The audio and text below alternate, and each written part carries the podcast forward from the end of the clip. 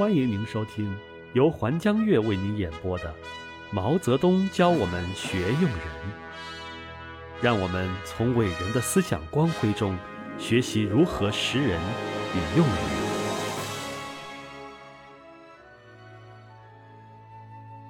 毛泽东作为具有高超领导艺术和杰出领导才能的领袖，曾经指出，领导者的责任归结起来，主要的是出主意。用干部两件事，一切计划、决议、命令、指令等等，都属于出主意之类。使这一类主意见之实行，必须团结干部，推动他们去做，属于用干部一类。由此可见，毛泽东对用人、用干部的重视，用斯大林的话说，是干部决定一切。而毛泽东领导才能的卓越，领导艺术的高超之处。则淋漓尽致地体现在他如何用这些推动着一切主意见之实行的干部的标准、路线及实践之中。采用什么标准来选拔和任用干部，是用干部的第一步。一九三七年五月，毛泽东第一次比较全面地论述了党的领袖和干部应具备的基本思想和基本素质。他说：“指导伟大的革命。”要有伟大的党，要有许多最好的干部。这些干部和领袖懂得马克思列宁主义，有政治远见，有工作能力，富于牺牲精神，能独立解决问题，在困难中不动摇，忠心耿耿地为民族、为阶级、为党而工作。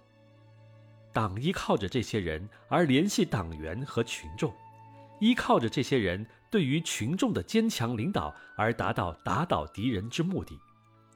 这些人不要自私自利，不要个人英雄主义和风头主义，不要懒惰和消极性，不要自高自大的宗派主义。他们是大公无私的民族的阶级的英雄。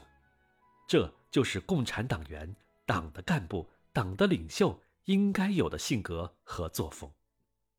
其实。从这一段话中，我们已能够看出毛泽东在用人标准上的观点：领导和干部既应该懂得马列主义这些先进理论，具有政治远见，富于牺牲精神，同时还应当能独立解决问题，有工作能力。简而言之，也就是德才兼备。一九三八年十月十四日，在中国共产党六届六中全会上的报告中。毛泽东明确提出了德才兼备的用人标准。他说：“中国共产党是在一个几万万人的大民族中领导伟大革命斗争的党，没有多数才德兼备的领导干部是不能完成其历史任务的。